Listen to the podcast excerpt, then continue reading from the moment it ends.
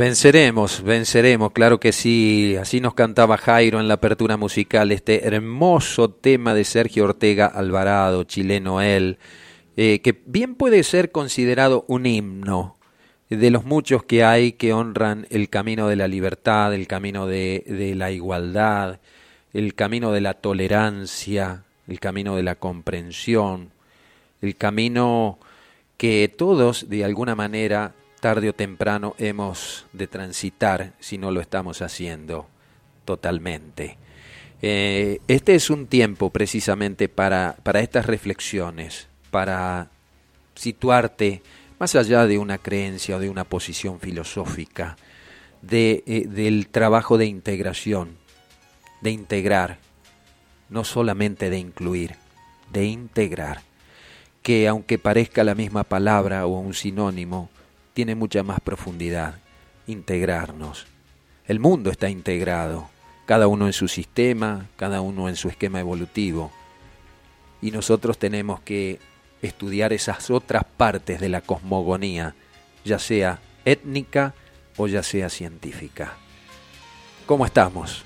Espero que muy bien, y así comenzamos a transitar tres horas por la 90.3 Radio Limón. Esta es la otra realidad. Un puente entre dos orillas. Programa que da inicio a los sábados holísticos, abordando temas que hacen al despertar de la conciencia, con notas, entrevistas, análisis e investigación para una mejor calidad de vida. En la operación técnica, Facundo Crispín Acoglanis. El mío, bambino. ¿eh? ¿Cómo estamos, Facu, hoy? ¿Bien? Esperemos que mejorando. ¿eh? Por la tarde, no por la mañana. En la columna fitoterapéutica, mi amada, la señora Diana Pereira. Y en la conducción, quien les habla, Oscar Alberto Acoglanis, un servidor. Como invitado en el día de hoy estará el señor Matías Córdoba. Matías es músico, multiinstrumentista, compositor y autor, productor a su vez también. Nació en la provincia de Buenos Aires desde muy temprana edad. Está en el camino de la música, viajando por casi toda la Argentina, Sudamérica, Europa y Asia, estudiando e investigando la música en diferentes culturas. Ha fabricado gran parte de sus instrumentos en busca de nuevas sonoridades. En el año 2000 descubre la música como una llave sagrada y casi, sin darse cuenta, comienza a dirigir todos sus trabajos musicales hacia un camino espiritual, un camino donde la música es universal. Vivió un tiempo en la comunidad de Figueira, allí en Brasil, donde profundizó el estudio, el análisis y se afianzó en el trabajo con los mantras. Lo vamos a tener a Matías aquí en el estudio, un grosso, como dicen la jerga musical a veces, y, vive aquí en Villa Giardino ahora, eh, una persona verdaderamente admirable por su calidad, por su, por su don de bien y es una, una honra poder tenerlo aquí en el estudio a Matías esta mañana. ¿Mm? Bien, vamos a ir eh, con una cortinita musical. Ustedes ya saben que cuando empieza esta cortinita musical, lápiz y papel,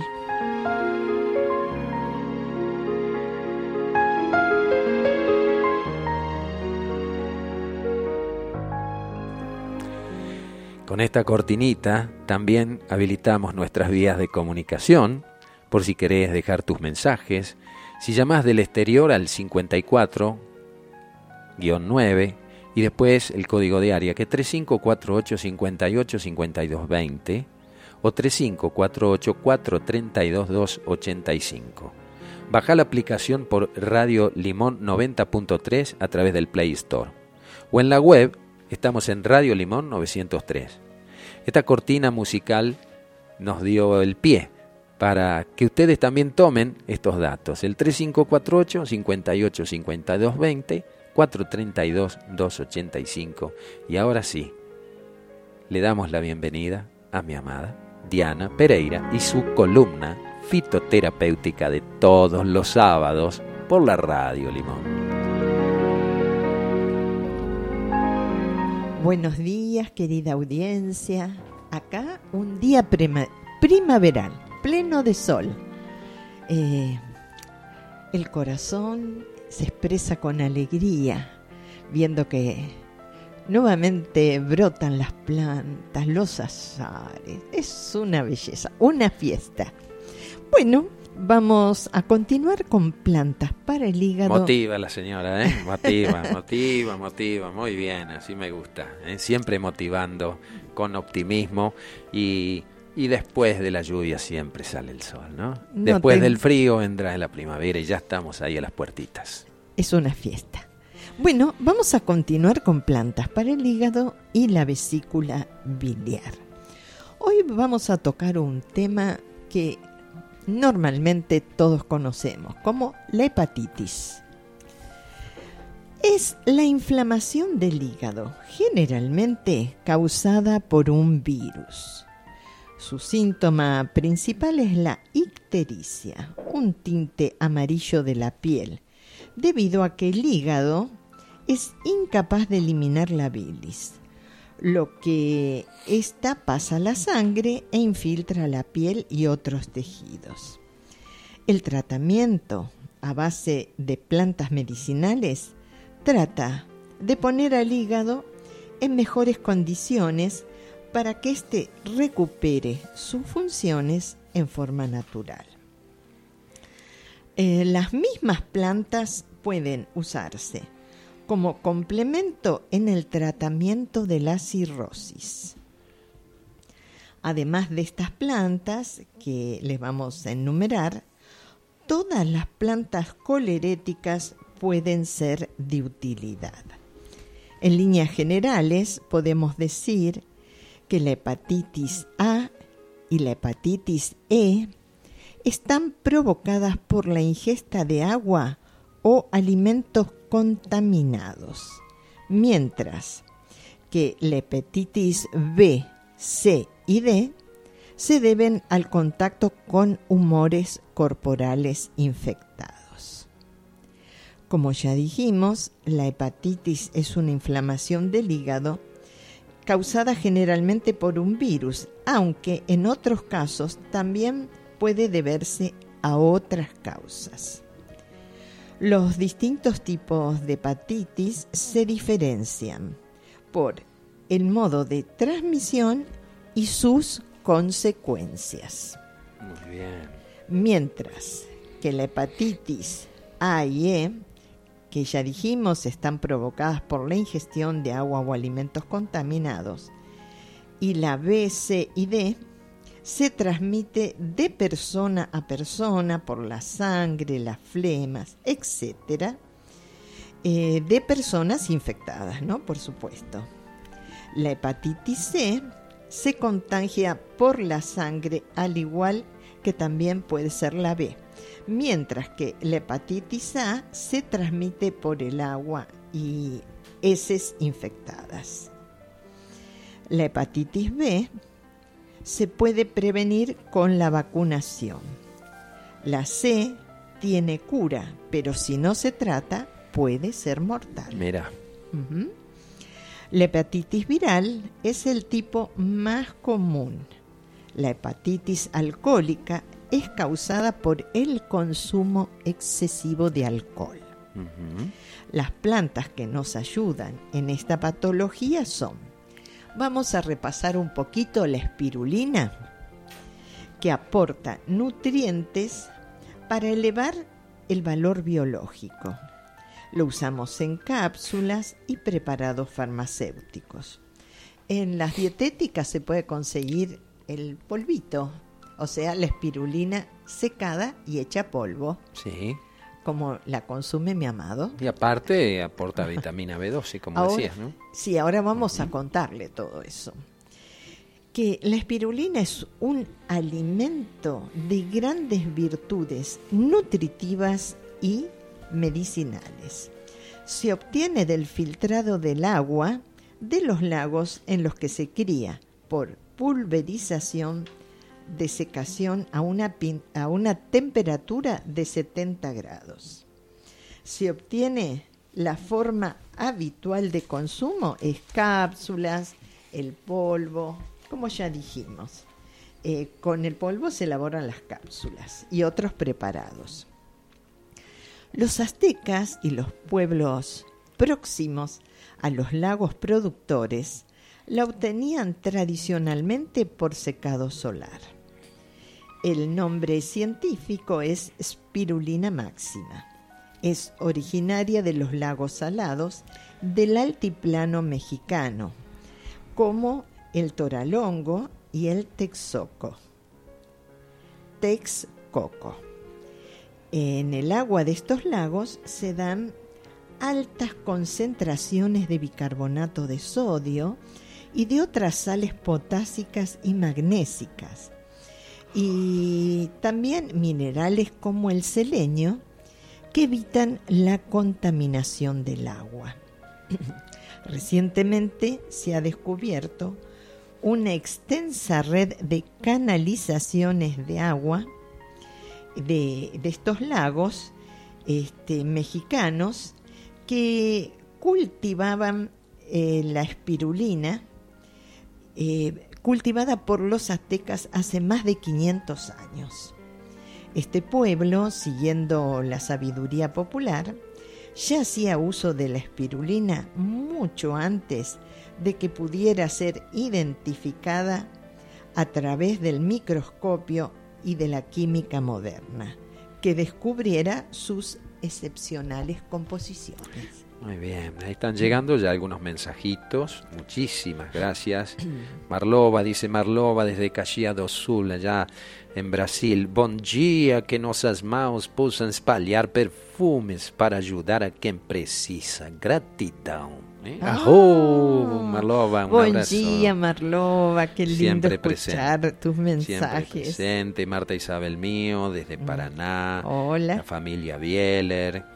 Bien, buen día, limoneros, Mirta Pech desde Totoras, Luciano Duso, dice Luciano, el que busca encuentra, y yo de tanto buscar encontré en la misión que la vida tiene un sentido, que la plata es energía y como tal depende cómo se la utiliza, claro. Luciano, Positiva qué linda síntesis hiciste. bien. Muy bien, felicitaciones. Hoy soy feliz, dice, gracias a todos los que me enseñaron y yo puedo aplicar. Y a tu hijita, Muy bien. que te regaló la vida. Feliz sábado, Ale Bieler. Un gran abrazo a todos. Tere Ferrada, muy buen y bendecido día. Grupo amoroso, abrazos de luz. Bien, continuamos. Estamos hablando de la espirulina. La composición de este vegetal acuático, debida a su riqueza nutritiva, ha sido objeto de destacadas investigaciones en los últimos años. ¿Qué tal?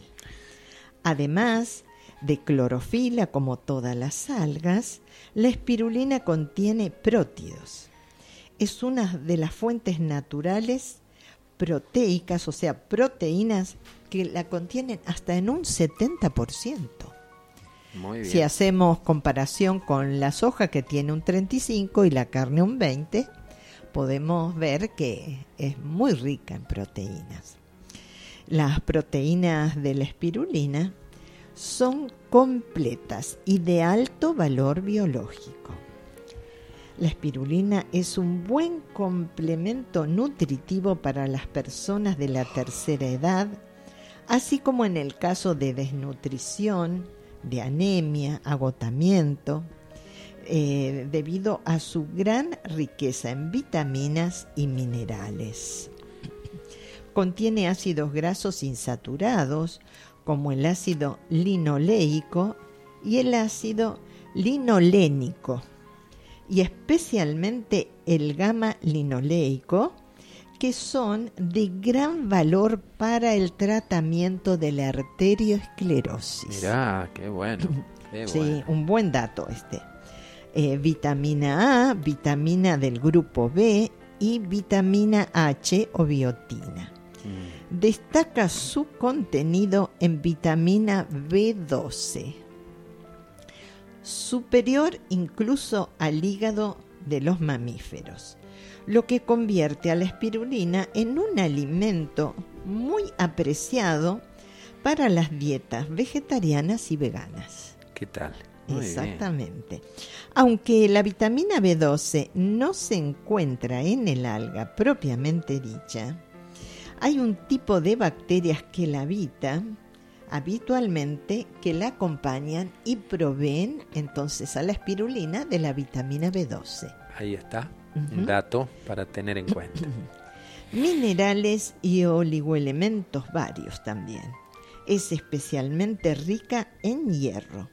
Debido a su gran riqueza nutritiva, la espirulina tiene este, efectos muy favorables en numerosas afecciones.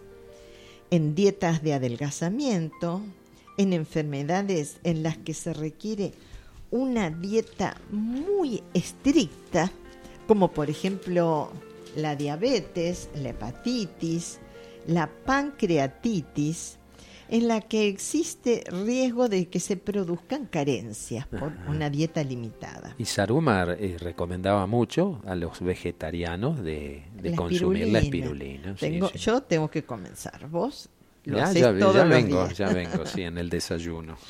En anemia por su gran contenido en hierro y en aminoácidos esenciales. Muy recomendable durante el embarazo. En estados de desnutrición, convalescencia, agotamiento físico, actúa como un tonificante y revitalizante general del organismo.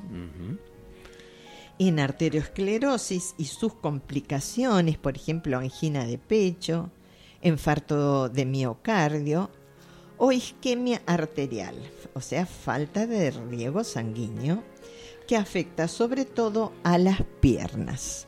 Muy bien.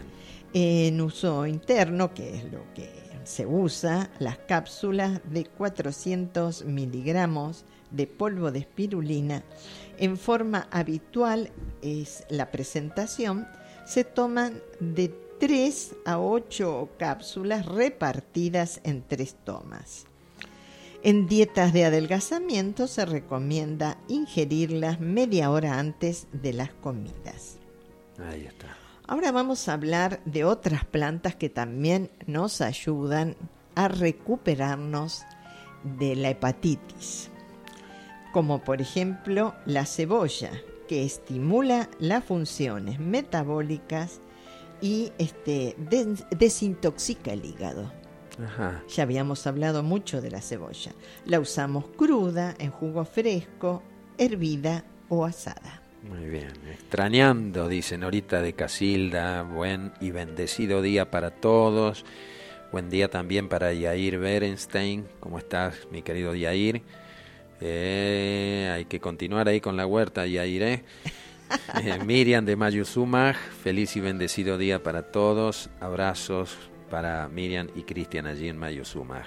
Maripío dice, el optimismo convierte los problemas en oportunidades. ¿Qué tal, mi Gordi? ¿Qué Hoy tal? colores de optimismo para situación, para cada Mm. situación que debamos afrontar. Hoy lleno mi vida de oportunidades, disfrutando cada desafío que se presente. Buen fin de. Muchas gracias, Mari. Gracias. A todos mis hermanos le mando un gran, gran abrazo energético. Buen día, dice Yasmín, a todos los presentes. Que la calma habite tu mente, la dulzura tu corazón, la confianza recorra tu sangre, siendo ahora luz y amor. Qué hermosos mensajes esta mañana. Están Hermosos. inspirados, están todos Sí, poéticos esta sí. mañana. ¿eh? Es la primavera. Y la sí, ya se primavera viene, que se avecina. Se mueven todas las hormonas y, y quisió, dijo el cordobés. ¿eh? Bueno, vamos a hablar de otra planta que nos ayuda para contrarrestar la hepatitis. La menta. Su esencia es activa contra el virus de la hepatitis A. Esencia, infusión. Es la mo- el modo de usarlo. Hay muchas clases de menta. En este caso hablamos de la menta peperita, que es su nombre científico. Muy bien.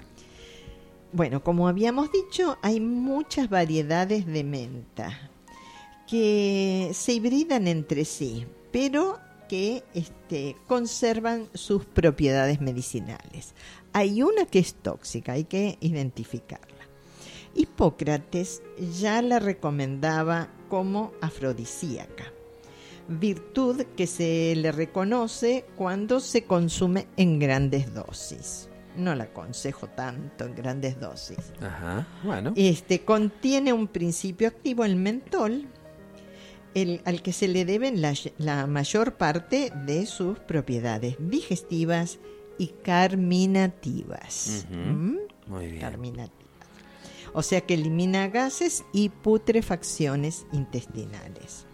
También tiene propiedades coleréticas, antisépticas, em, tonificantes. En general, es muy buena para el aparato digestivo. La menta. La menta. La Men- menta es para la mente, para que no te lamentes. Menta peperita. Ahí está. La esencia contiene polifenoles de acción antivírica frente al virus de la hepatitis A. En uso interno se recomienda en dispepsias, cefaleas, Ajá. Ahí está. eh, jaquecas, espasmos, cólicos digestivos, atonía gástrica, que es el estómago caído, hepatitis A y agotamiento físico. ¿Y qui- quién no tiene una plantita de menta? Claro, Nace hasta solita. sí señor. Estate atenta cuando nace una planta de, de menta en tu casa que no sembraste porque los devas las Te la ponen allí para que eh, la Tal puedas cual. utilizar. Siempre hay una ayuda silenciosa. Externamente, las fricciones con esencia en dilución alcohólica, o sea, un mentolado, alivian los dolores reumáticos y musculares, así como las neuralgias. En uso interno, infusión de 10 a 20 gramos de hojas y sumidades floridas por litro de agua. Se ingieren de 3 a 5 tazas diarias. La esencia se administra de una a tres gotas hasta tres veces al día. O sea, la menta con su buen aroma nos puede ayudar en muchas patologías. La alcachofera, que este es el momento de consumir y de conseguir atención a las que son proclives y les encanta hacer tinturas madres. Este, en este momento es donde podemos ir a conseguir hojas, hojas de alcachofera para hacer la tintura madre. Esta es la Se hace con las hojas y los tronquitos. Bien. Es protectora del hígado y es colerética. Me acuerdo de la hepatalgina. Bueno, Claro. las marcas estas utilizaban eh, eh, plantas históricamente. Después se sintetizó, fue al laboratorio, cambió Sí, un poco la fórmula. Pero todo lo que es de origen natural Sí. es bueno. Entonces, uso, ¿cómo lo usamos? Infusión de sus hojas, tallos y raíces. Jugo fresco de sus hojas y tintura madre. El rábano, el rabanito, qué rico, descongestiona y desintoxica el hígado. Regenera sus células, o sea que regenera las células hepáticas. A consumir rabanito. Todo el año. todo- El rabanito viene todo el año. Consumir fresco, crudo, en jugo, de todas las formas que podamos. Bien. Cardo mariano estimula la regeneración de las células hepáticas dañadas. Lo usamos en infusión, decocción de sus frutos y en tintura madre. También tenemos aquí el diente de león que descongestiona el hígado y facilita su función desintoxicadora. Lo usamos en ensalada, fresco, en jugo fresco, en infusión de sus hojas y en tintura madre. Muy bien. El ajenjo descongestiona el hígado y estimula sus funciones. ¿Cómo lo usamos? Infusión, maceración, tintura madre. Y la vid. La vid descongestiona todos los órganos digestivos. Aporta azúcares y otros nutrientes de gran valor nutritivo. El fruto, o sea, la cura de uvas. Vamos a pasar a otro tema que es intoxicación hepática. Es cuando las células hepáticas han sido dañadas por acción de fármacos, productos químicos o setas venenosas. Estas dos plantas pueden contribuir a potenciar la función desintoxicante del hígado y su regeneración, o sea, la regeneración de la célula. Son el rábano y el cardo mariano, Mira. que ya lo habíamos dicho. Sí, habíamos hablado sobre el cardo ya en otros programas. Y el rábano también. Claro, Sí. sí, sí. Líqu- eh, líquido en el vientre es una patología. Es la acumulación de líquido en la cavidad peritoneal. Se denomina ascitis. Eh, la causa más frecuente de la ascitis es la cirrosis hepática. Estas plantas que le vamos a contar activan la circulación en el sistema portal, descongestionan el hígado y favorecen la eliminación del líquido abdominal.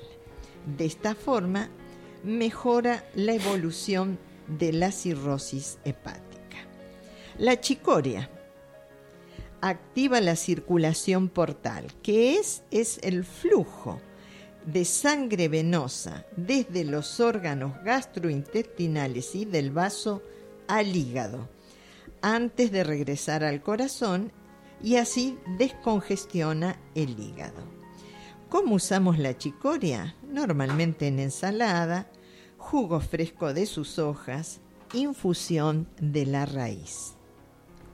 La endivia y la escarola son plantas cultivadas de la misma familia que la chicoria y también con propiedades medicinales y vitamina A. En ensalada, las hojas crudas cortadas antes de la floración, tienen un agradable sabor amargo. La vid descongestiona el hígado y elimina residuos metabólicos. ¿Qué usamos? Consumimos las uvas, la cura de uvas. Y el sauco. El sauco es purgante y diurético. Co- ¿Qué es lo que usamos del sauco? La decocción de la corteza. El nombre científico es Sambucus nigra. ¿Mm? Sí, hay una planta muy parecida. O sea, las bayas del sauco han servido de alimento a la especie humana desde tiempos remotos. A pesar de que su aroma, el aroma de las hojas puede resultar desagradable. Conviene distinguir el sauco de otra especie similar, el sauquillo o yesgo, cuyas flores y hojas tienen las mismas propiedades que el sauco, pero cuyos frutos resultan tóxicos. Ah, cuidadito. He aquí algunos detalles que nos pueden ayudar a distinguir el uno del otro. Atención. El sauco es un arbusto con tronco y ramas leñosas, mientras que el yesgo es una planta herbácea. Los frutos del sauco cuelgan hacia abajo cuando están maduros, mientras que los frutos del yesgo ma- se mantienen erguidos hacia arriba siempre. ¿Qué tal? Y el olor Gatito, ¿eh? del sauco no es tan fuerte y tan desagradable como el del yesgo. ¿m? Muy bien. Entonces ahí podemos distinguir entre uno y otro. Ajá. Las flores son las partes más usadas en fitoterapia. Infusión de sus flores de 20 a 30 gramos por litro de agua. Y se ingieren cada día de 3 a 5 tazas de agua, eh, perdón, de 3 a 5 tazas de este té de flores de sauco calentitas. Ajá. Como Sí. si se hiciera un té. As- Así, pero hay veces que el té lo consumimos este, natural o frío. Acá se requiere que se consuma caliente. Muy bien, muy bien. Muy bien. Bueno, ahí estamos ya. ¿Sí? Sí, me despido con todo amor hasta dentro de dos sábados, porque el sábado que viene estamos dando introducción a la fitoterapia. ¿Queda alguna vacante ahí? No, ya está completo. Sí. Sí. ¿Y vendrán todos? Y bueno, podemos habilitar para dos. Los dos primeros que se comuniquen los Ajá. ingresamos. Bueno, ahí está. Y también este el otro sábado estamos dando el taller en Jambi Campbell, el taller del perdón. En Shambi Campbell, allí en provincia de Santa Fe. Provincia de Santa Fe. doña Raquel Mazola. Muy bien. ¿eh? Así es. Hasta Muy prontito entonces. Muy Gracias bien. por todo. Así pasó la columna fitoterapéutica con mi amada Diana Pereira.